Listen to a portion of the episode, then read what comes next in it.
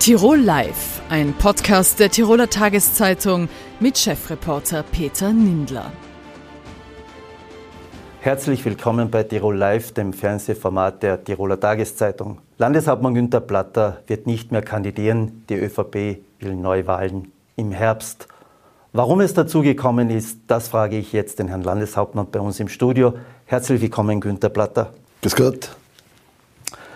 Herr Landeshauptmann, Sie haben immer wieder gesagt, ich trete wieder an. Jetzt treten Sie nicht mehr an. Ist das so etwas, wo man in der Politik gewohnt ist, nie die Wahrheit zu sagen? Nein, das Gegenteil ist der Fall. Ähm, es hat sich natürlich in den letzten zwei Jahren sehr viel getan. Ich habe also jeden Tag ganz gerne für die Tirolerinnen und Tiroler gearbeitet und ich glaube, das spüren also die Bürgerinnen und Bürger von Tirol. Aber es war dann das letzte Jahr insbesondere ein sehr anstrengendes Jahr. Äh, ich war Vorsitzender der Landeshauptleutekonferenz und habe eigentlich mit drei Bundeskanzlern in diesen äh, sechs Monaten zu tun gehabt. Und dann kamen die Entscheidungen am Aachensee, die eigentlich gegen meinen Willen stattgefunden haben. Aber so ist es einmal.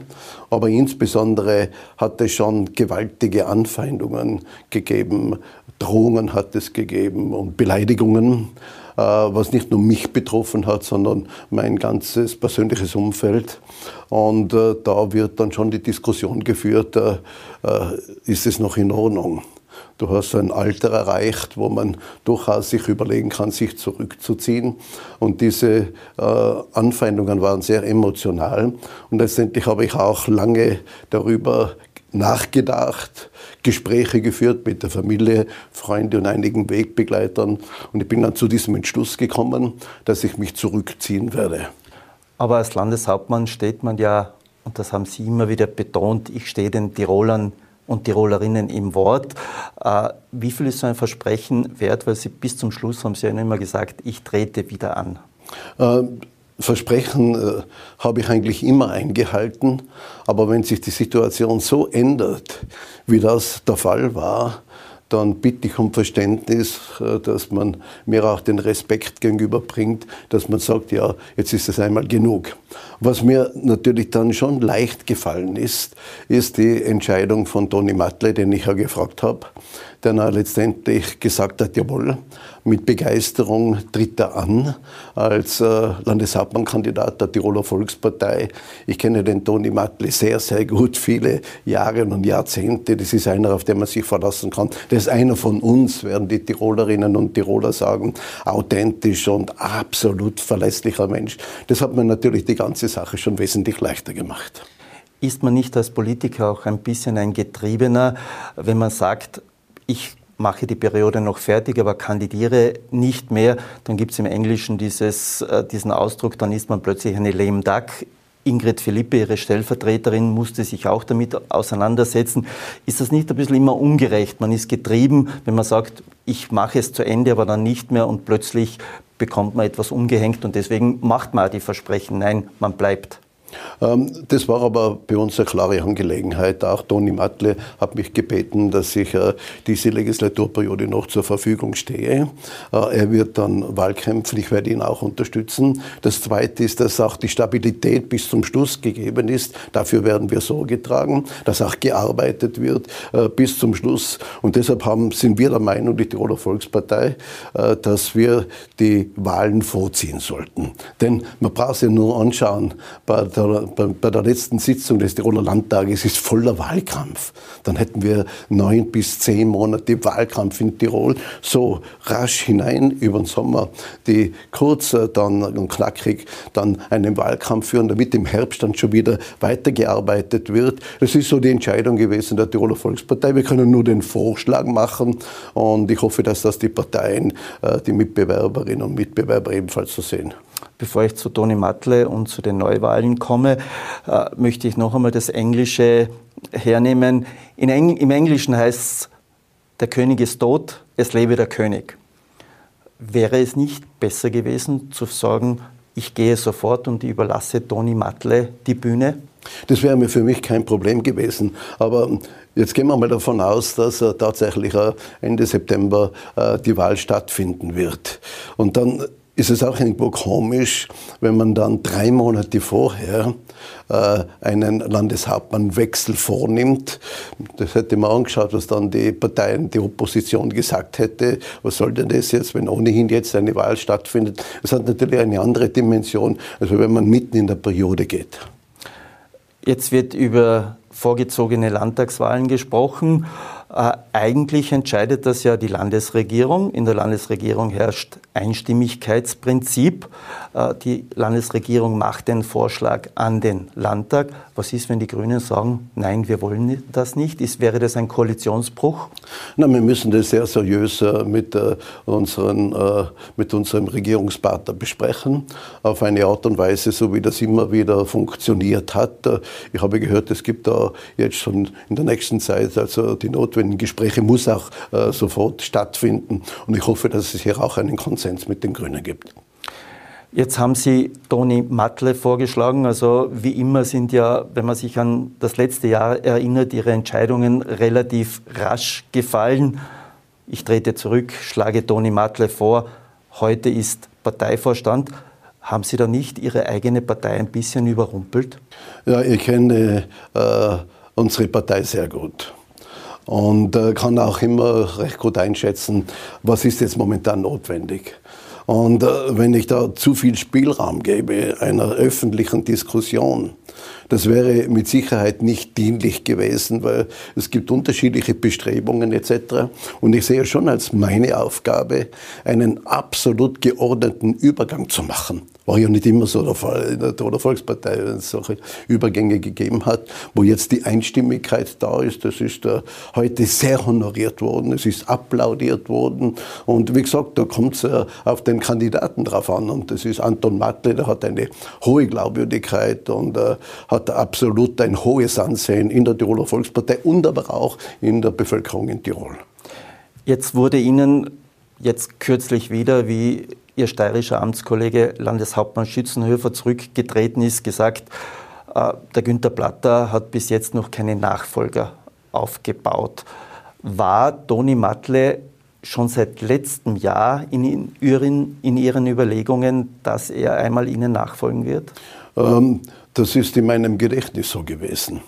Äh, und es hat schon einen Grund gehabt, warum ich vor einem Jahr äh, Toni Matle mit Annette Lehr in die Regierung geholt habe, weil ich wusste, ja, wenn es äh, wirklich einmal schwierig wird, ähm, war nicht absehbar damals, aber wenn es irgendwas schwierig wird, da habe ich mit Toni Matle mit Sicherheit einen verlässlichen Nachfolger. Das war schon irgendwo in meinen Überlegungen drinnen, aber dass es dann so gekommen ist, hat schon mit der Gesamtsituation zu tun. Schauen Sie, wenn man sich äh, die letzten Jahre anschaut, das hat es überhaupt noch nie gegeben. Das sind nicht normale äh, Jahre als Landeshauptmann. Wenn ich an die Anfeindungen, internationale Anfeindungen, wenn ich mir das anschaue im Jahre 2020, äh, im, äh, im März 2020 mit Ischgl etc., dann äh, die ganze Situation rund um Lockdown im Herbst des letzten Jahres. Also da war schon unglaublich viel ähm, ähm Emotionen mit dabei und das war, muss ich zugeben, doch ein ordentlicher Rucksack. Und ähm, der Schritt ist mir so ja nicht so leicht gefallen. Da ist schon äh, eine Emotion mit dabei, wenn man äh, 36 Jahre in der Politik ist, alle Facetten der Politik man kennengelernt hat, 14 Jahre Landeshauptmann. Aber letztendlich war es für mich dann ein leichtes, weil Toni Matle zur Verfügung steht. Jetzt heißt es, Toni Matle ist der ähnliche Typ wie der Landeshauptmann Platter. Sie dicken ähnlich, haben die gleiche verbindliche Art und Weise ist jetzt sozusagen äh, der Nachfolger die Kopie des Vorgängers. Und auf das setzen Sie jetzt, weil Sie sagen, damit könnten wir bei der Wahl erfolgreich sein, entgegen aller Unkenrufe, dass die Tiroler Volkspartei nicht gut abschneiden wird? Also Toni Mattler ist ein anderer Mensch wie der Günther Platter. Äh, er hat auch eine andere Art und Weise. Äh, er äh, ist, hat seinen eigenen Stil, das muss man mal ganz klar sagen. Aber ähm, wir brauchen keine Superstars in der Politik. Wir brauchen geerdete Leute. Wir brauchen Leute, denen bewusst ist und auch die den notwendigen Respekt haben, für die Tirolerinnen und Tiroler zu arbeiten. Und das, glaube ich, ist, das hat sich auch in den letzten Jahren so gezeigt dass das äh, vielleicht nicht gerade der richtige Weg ist, wenn wir äh, Stars haben, wo alle nur mehr aufschauen, sondern geerdete Leute, wo man sagt, ja, das ist schon von uns. Und das hat er heute auch bei einem Telefonat, hat man das ein ganz bedeutender Mann gesagt, die Entscheidung ist richtig, er ist einer von uns. Wenn Sie sich jetzt in die Rolle des Toni Matle versetzen würden oder hineinversetzen würden, wie würde es Ihnen dabei gehen? Er ist der Spitzenkandidat, er ist der designierte Parteichef, aber gleichzeitig gibt es noch den amtierenden Landeshauptmann und eine de facto Schattenregierung. Wie viel Spielraum hat Toni Matle jetzt sagen wir ab heute mit seinen Entscheidungen in der Partei? Also hat die absolute Entscheidungshoheit.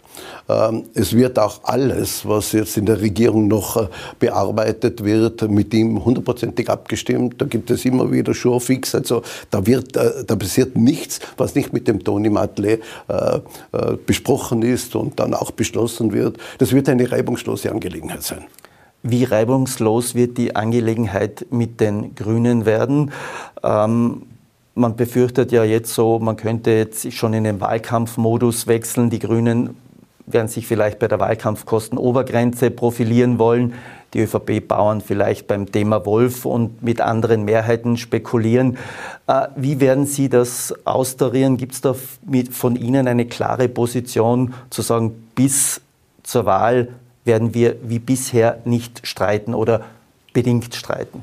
Ähm, wir haben jetzt über neun Jahre gut zusammengearbeitet.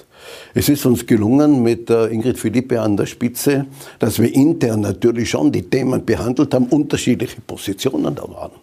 Aber letztendlich haben wir ein Ergebnis zustande gebracht und das haben wir gemeinsam kommuniziert. Das war ja auch das Erfolgsrezept, was wir gehabt haben. Und ich habe mit Ingrid Philippe natürlich geredet und äh, unser Ziel ist es, dass wir eine saubere Arbeit in dieser Legislaturperiode machen, diese, wenn es so ist, äh, drei Monate, dass es sauber über die Bühne geht, dass äh, hier man nicht dieses Werk der neun Jahre zerstört.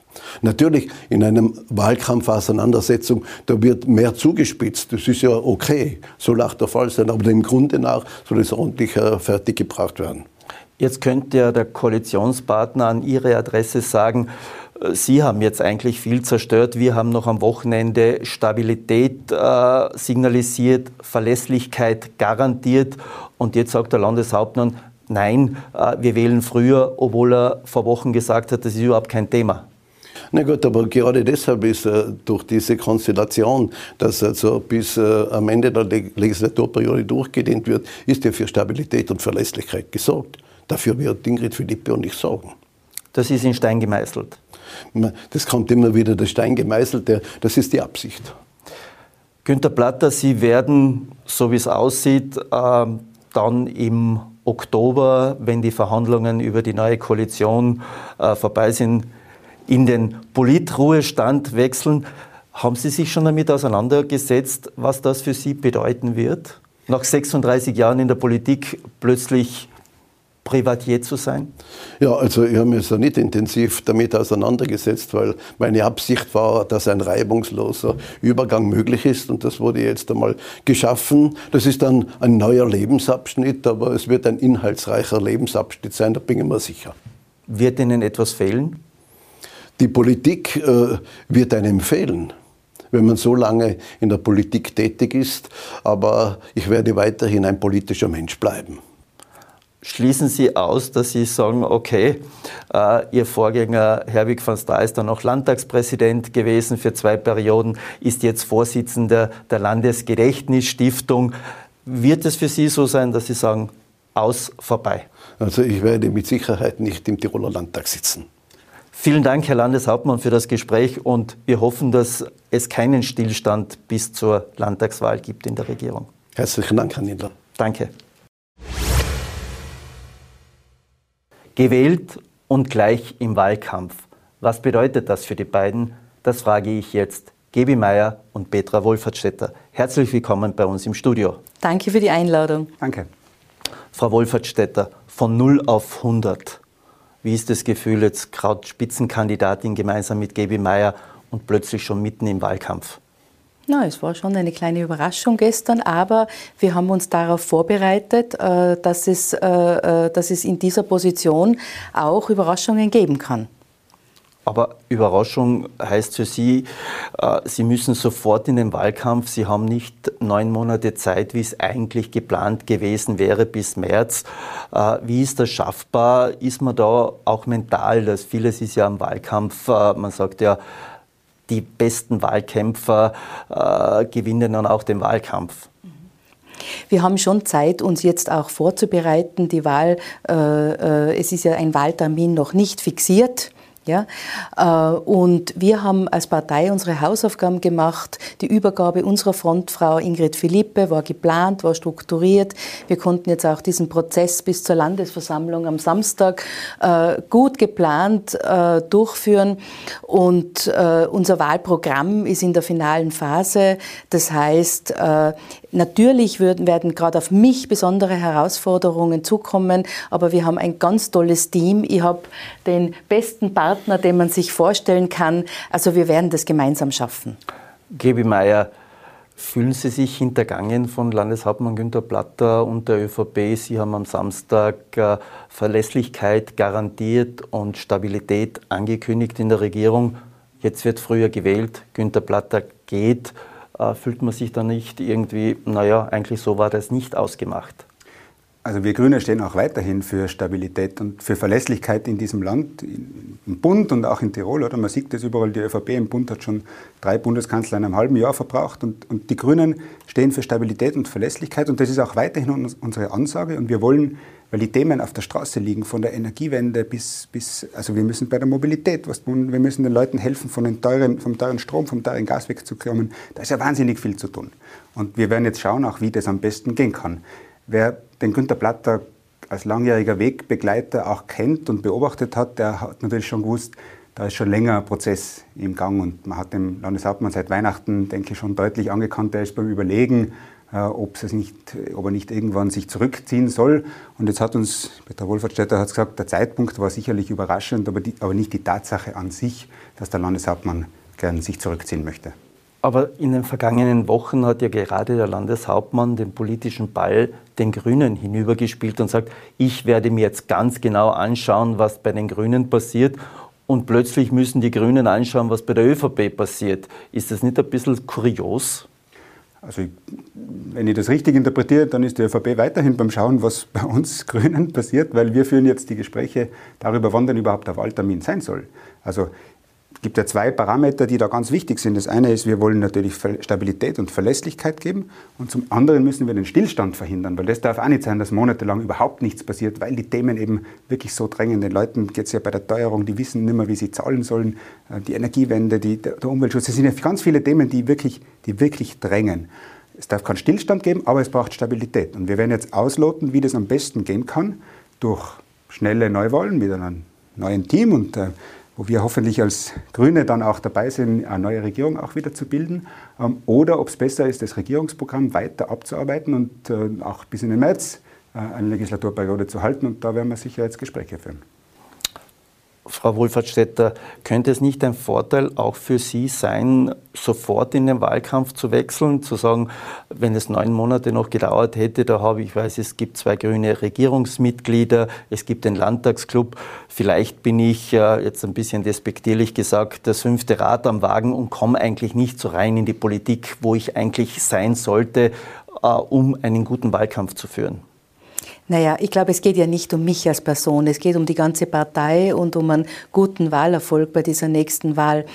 Ähm, natürlich gibt es verschiedene Perspektiven auf diese, auf diese neue Situation, aber ich denke, ich kann persönlich mit, mit, beiden Varianten gut zurechtkommen. Ja, es hat beides äh, für eine Newcomerin wie mich manche Vorteile, aber manche auch manche Nachteile.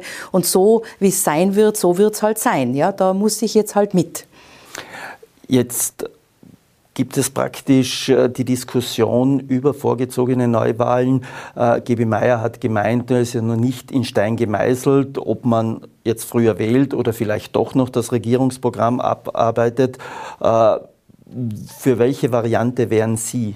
Das kann man heute, glaube ich, noch nicht sagen. Also es ist tatsächlich jetzt noch eine so frische Information. Das muss jetzt noch gut besprochen und diskutiert werden und äh, wird dann, wenn, wenn die Parteien miteinander gesprochen haben, äh, und zwar alle Parteien, dann, dann wird es auch bekannt gegeben werden. Gibi Meier, haben Sie schon einmal mit dem Landeshauptmann Günter Platter oder Toni Matle in den vergangenen Stunden geredet?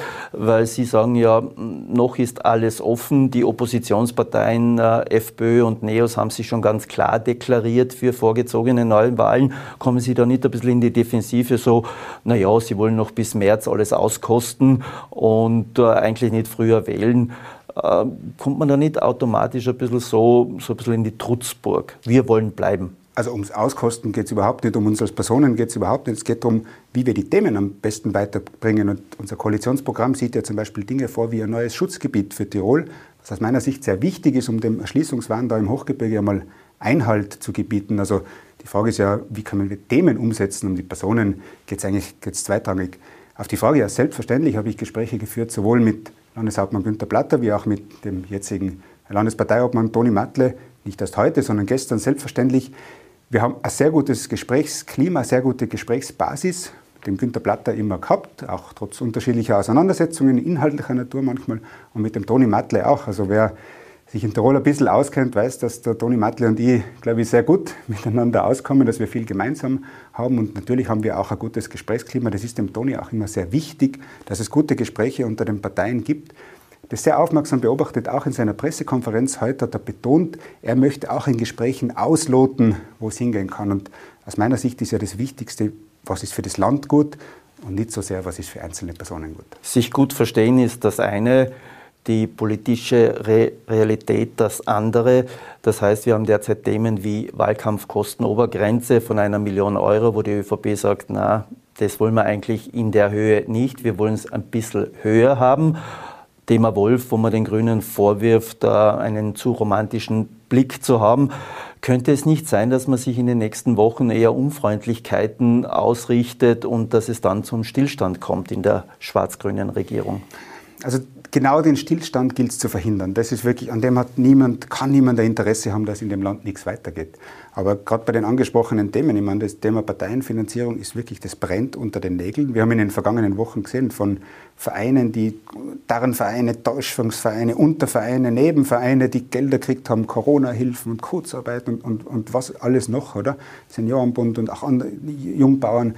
Also ich glaube, dass die ÖVP da einen Handlungsbedarf hat, ganz objektiv. Und das werden wir mit Ihnen auch besprechen, wie das aus unserer Sicht, wo wir Grüne immer für Transparenz sind, wie das ausschauen kann. Und zum Thema Wolf vielleicht ein offenes Wort auch. Ich finde es immer ein bisschen schade, dass das in der Diskussion so untergeht. Wir als Grüne wollen ganz bewusst eigentlich Bäuerinnen und Bauern, Schafbäuerinnen und Schafbauern verstehen. Wir haben Verständnis für deren Situation. Wir wollen, dass die Almen auch weiter bewirtschaftet werden und wir wollen auch einen gemeinsamen Weg suchen, wie das möglich ist. Ähm, also das ist ja nicht so, dass die, dass die Grünen den Wolf importiert hätten oder irgend sowas. Wir versuchen einen Weg zu finden, wie das gerade für die Bäuerinnen und Bauern auch möglich ist. Also mir blutet, mir blutet auch das Herz, wenn ich sehe, wie, wie Schafe da zerfetzt und zerrissen werden. Das ist ja nichts, was, was ein Natur- und Umweltschützer wollen kann. Frau Wohlfahrtsstädter, wie beurteilen Sie die Diskussion über die Wahlkampfkostenobergrenze? Reicht eine Million aus? Müssen die Grünen da hart bleiben, so wie es auch die Opposition fordert? Na, da gibt es Gespräche. Ich äh, bitte aber um Verständnis, dass ich jetzt noch kein Mandat habe und da auch nichts dazu sagen möchte. Ich bin mir aber sicher, dass unsere äh, Mandatare und Mandatarinnen hier eine gute Lösung finden werden. Darf ich einen Satz ergänzen? Äh, Entschuldigung, aber äh, ist mir wichtig. Parteienfinanzierung ist schon auch noch mehr als nur Wahlkampfkostenobergrenze. Ja. Wahlkampfkostenobergrenze ist ein ganz wichtiger Teil, aber es geht auch um Dinge wie Vorabberichte vor Wahlkämpfen. Also, dass die Menschen vor der Wahl wissen, wie viel haben denn die Parteien ausgegeben und nicht erst Jahre im Nachhinein. Jetzt sehen wir ÖVP-Rechenschaftsberichte Bund aus dem Jahr 2019 sind noch nicht da. Die Menschen müssen das vorher wissen und solche Dinge werden wir gemeinsam bereden. Als stellvertretende Landessprecherin waren Sie zwar nicht in der ersten Reihe in der schwarz-grünen Koalition, aber konnten ein bisschen was beobachten. Jetzt gibt es auch immer die Diskussion, die Grünen waren zu harmlos, es sind zu viele Kompromisse eingegangen in den vergangenen Jahren. Wie haben Sie das gesehen? Ich habe es als, ähm, als jemand, der grundsätzlich sehr pragmatisch denkt, eigentlich als Lernprozess gesehen. Ja, es waren in, äh, in Tirol äh, die ersten äh, Perioden, in der Grüne in einer Regierung vertreten waren. Und regieren heißt halt auch Kompromisse schließen. Ja? Und ich glaube, das ist das, was dich die Menschen erwarten von einer Partei, die in der Regierungsverantwortung steht. Äh, man weiß, dass man nicht 100 Prozent seines Programms durchbringen wird, sondern halt so viel, wie man in der Wahl Erfolg hatte. Und, äh, äh, und das kann dann halt mit guten Verhandlungen noch ausgedehnt werden. Und ich finde, dass die Grünen in den Grünen äh, in der letzten und, äh, und in der vorletzten, äh, also in dieser Periode und in, dieser Letz und in der letzten sehr vieles umgesetzt haben, was für die Menschen in Tirol gut ist. Gebi Meier, anschließend auf diese Antwort. Ähm, Sie haben beim Parteitag der Grünen am Samstag äh, doch ganz klar formuliert, wir wollen Verantwortung tragen. Ist es das Ziel im Wahlkampf, den Menschen zu sagen, wir wollen wieder Regierungsverantwortung übernehmen? Oder sagen Sie, na, diese zehn Jahre oder neuneinhalb Jahre, die haben uns so viel Substanz gekostet, uns wäre die Oppositionsbank lieber? Ganz kurz und knapp, ja, wir wollen Tirol gestalten, ja, wir wollen das am allerliebsten in einer Regierung tun. Ich glaube, wenn man die letzten neun Jahre anschaut, dann, dann wissen alle Menschen, wenn sie in ihre Geldtasche oder in ihr Smartphone schauen, das günstige Jahresticket in Tirol hätte es nicht gegeben ohne die Ingrid Philippe und ohne die Grünen in der Landesregierung. Wenn wir heute durch die Stadt gehen und sehen, psychosoziale Zentren werden eröffnet, das hätte es nicht gegeben ohne eine Gabriele Fischer in der Landesregierung. Also ohne die Grünen in der Landesregierung würde es so viele Dinge in, dieser, in diesem Land nicht geben. Und aus meiner Sicht selbstverständlich soll das weitergehen. Vielen Dank für das Gespräch, Frau Wohlfahrtsstädter und Gebi Meier. Und wir werden ja sehen, wie Schwarz-Grün in den nächsten Wochen nach außen hin auftritt. Vielen Dank. Dankeschön. Gerne. In Tirol wird nicht nur gewählt, es gibt nicht nur die Politik, es gibt auch Wissenschaft und Forschung. Auch wenn auch da gewählt wird.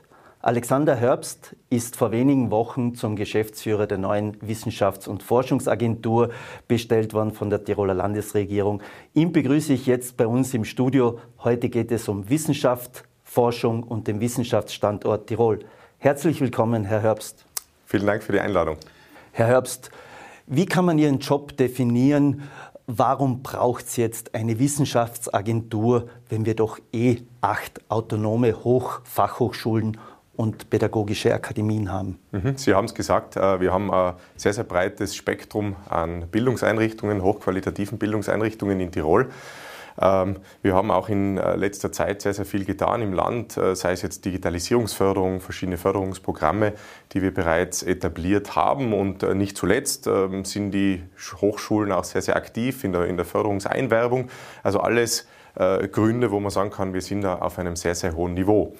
Auf der anderen Seite ist es aber so, ähm, dass eben die Themen, äh, mit denen sich diese Forschungs- und Wissenschaftsagentur auseinandersetzt, eben nicht nur auf die Hochschulen selbst bezogen sind, sondern eben auf das System, das rundherum. Das heißt, die Hochschulen selbst, aber auch den Transfer von äh, Wissen in die Wirtschaft, die, die Verknüpfung und, und eben ähm, ähm, dieser verschiedenen Hochschulen äh, in, in verschiedenen Programmen. Also das heißt, äh, da geht es auch um das System und nicht nur um die Hochschule allein. Jetzt haben Sie schon den Transfer angesprochen. Mhm. Was heißt konkret Wissenschaftstransfer in die Wirtschaft? Es geht im Prinzip darum, dass wir, dass wir oder vielleicht müssen wir so, so beginnen, das Ganze ist etwas sehr, sehr Langfristiges. Das heißt, wir müssen schauen, ähm, dass wir im Prinzip von der Grundlagenforschung über die Anwendung dann hin bis äh, zu den Unternehmen eine, einen, einen Transfer generieren. Äh, und da müssen wir sozusagen entlang dieser gesamten Kette äh, entsprechende Maßnahmen ergreifen. Das beginnt in den Hochschulen bei ähm, der ähm, sage ich mal, ähm, Ausbildung von entsprechendem Personal, geht über die, die, die Unterstützung bei der, bei der äh, Einwerbung von Fördermitteln, ähm, auch auf EU-Ebene zum Beispiel, und dann wirklich in die Anwendung, wo man sagt, ähm, wie wissen Firmen überhaupt, was denn Universitäten tun oder auch äh, Fachhochschulen tun äh, und, und wie kann da ein, ein Transfer erfolgen. Könnte man das auch so beschreiben, die Wirtschaft hat ein gewisses Eigen- und Innenleben und die Hochschulen auch.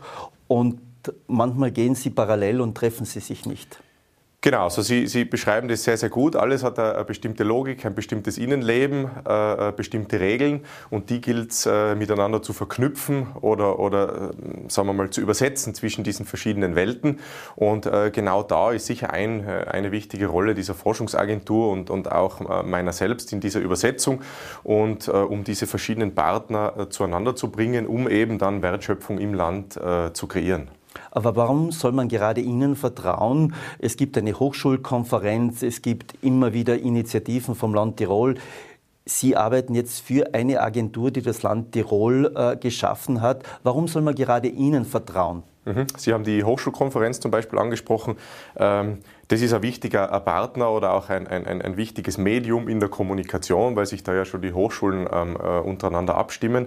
Auf der anderen Seite habe ich es vorhin gerade einleitend gesagt, wir haben ein System, also da geht es eben mehr als wie nur um die individuelle Hochschule. Äh, und insofern, äh, glaube ich, ist da die Agentur ein wichtiger Partner. Und warum soll man gerade mir vertrauen? Ähm, ich würde mal formulieren, ich habe ähm, sehr viel Erfahrung im Innenleben ähm, Forschungsorganisationen, weil ich selbst äh, äh, dort tätig war über lange Jahre und würde einfach sagen, ähm, äh, wenn man, äh, ähm, sage ich mal, richtig auf die, die äh, zukommt, wenn man dort einfach versteht, was sind die Bedürfnisse, äh, was sind die Erfordernisse, dann glaube ich, sind die auch offen für Kooperation und, und für den Mehrwert, der eben entstehen kann durch so einen Transfer oder überhaupt durch diese Agentur selbst. Befürchten Sie von den Hochschulen eine gewisse Distanz? Äh, Sie sind praktisch jetzt Geschäftsführer einer Landesgesellschaft. Mhm. Das Land hat die private Universität UMIT. Äh, könnte man Sie da ein bisschen in ein Eck drängen und sagen, naja, da wird wieder was geschaffen für die UMIT, die seit äh, Gründung 2004 eigentlich mehr recht als schlecht, ohne es jetzt herabzuwürdigen, mhm. funktioniert? Ja, also ich denke, ich denk, äh, es, ist, es ist zwar eine Landestochter, ähm, ähm, auf der anderen Seite aber gibt es ein ganz ein klares Programm und da glaube ich, ähm, äh, würde ich darum bitten, dass man mich dann sozusagen an meinen Daten beurteilt. Also mir ist es sehr, sehr wichtig, eben ähm, ähm, da jetzt niemanden hervorzuheben oder, oder irgendjemanden besonders zu fördern oder, oder auch äh, in irgendeiner Form zu limitieren, sondern es geht, glaube ich, da um ein kooperatives Miteinander, um eben äh, im System äh, ähm, Vorteile für alle zu schaffen. Jetzt werden Sie im Oktober praktisch so richtig Ihre, Ihre Arbeit beginnen. Ja. Ähm, wie wird da Ihr erster Arbeitstag ausschauen? Äh, das ist eine sehr, sehr gute Frage oder eine spannende Frage. Ähm, wie der erste Arbeitstag ausschaut, glaube ich, relativ äh, äh, normal. Ich werde mich an meinen Schreibtisch setzen und einmal äh, das Ganze sinken lassen äh, oder setzen lassen. Äh, inhaltlich aber, äh, denke ich, werden wir relativ schnell losstarten. Also wir sind jetzt ja schon in der, in der Vorbereitungsphase, die ganzen organisatorischen Rahmenbedingungen für diese Gesellschaft zu schaffen. Inhaltlich werden wir schauen, dass wir relativ schnell einmal den Ist-Stand erheben und dann äh, in Richtung Roadmap äh, gehen, wo wir sagen, was... Sie das erklären, was eine Roadmap ist? Ja, klar, klar. Äh, Roadmap in diesem Kontext äh, verstehe ich im Prinzip ähm, wichtige Schritte, die ich gemeinsam mit den Hochschulen erarbeiten möchte, äh, im Sinne eben, um diese Ziele der Gesellschaft äh, zu erfüllen. Also ähm, das können Dinge sein wie, äh, wo können wir kooperieren in, in Programmen. Es gibt auch sehr, sehr viel Forschung, wo bereits jetzt äh, äh, in ähnlichen Feldern gearbeitet wird, wo es einfach gilt, Synergiepotenziale dann entsprechend äh, zu identifizieren und dann nutzbar zu machen. Rechnen Sie auch mit einem Widerstand in der Richtung, dass man sagt, wir brauchen keine Wissenschaftsagentur, wir tun unsere Drittmittel selber einwerben, äh, wir brauchen sie eigentlich nicht, wir machen das eigentlich selber? Ich glaube, die Antwort darauf ist, ist eine recht äh, einfache. Ich werde auf jeden oder äh, die Drittmitteleinwerbung muss von den Forschenden erfolgen, weil die haben das Know-how, die wissen, was sie tun. Ähm, wir können nur unterstützen und als Partner äh, präsentieren und dann werden wir, glaube ich, einfach am, am Mehrwert gemessen. Und insofern auch der, der, Ansatz zu sagen, wir schauen uns an, was wollen denn die Hochschulen, wie können wir sie unterstützen, um dann eben ähm, auch die Akzeptanz von ihnen zu erfahren. Also was mir vielleicht wichtig ist, äh, wir wollen uns äh, keinesfalls irgendwie als zentrales Gremium präsentieren oder aufstellen, das den Hochschulen vorgibt, was sie zu tun haben. Das wäre absolut falsch, sondern da geht es darum, die Autonomie zu erhalten und eigentlich zu stärken im Sinne dann auch der Erzielung von Synergieeffekten. Jetzt kommen Sie aus der Wissenschaft. Ja. Äh, bedauern Sie oft, dass über Tirol eigentlich nur über das Tourismusland Tirol diskutiert wird, wenn es negativ ist, über das Transitland äh, Tirol oder über das Stauland Tirol oder äh, sagen Sie, okay, da müssen wir viel mehr investieren, dass wir unseren Ruf als Wissenschaftsstandort noch viel höher stellen, als wo wir eigentlich eh sind, aber in der öffentlichen Wahrnehmung ist ein, ein ganz ein wichtiger, ein wichtiger Punkt, den Sie da ansprechen. Aus meiner Sicht äh, ist es so, also wir haben sehr, sehr viel erreicht in, in, in diesen verschiedenen Säulen, die Sie genannt haben. Wir haben auch sehr, sehr viel in der Wissenschaftssäule erreicht.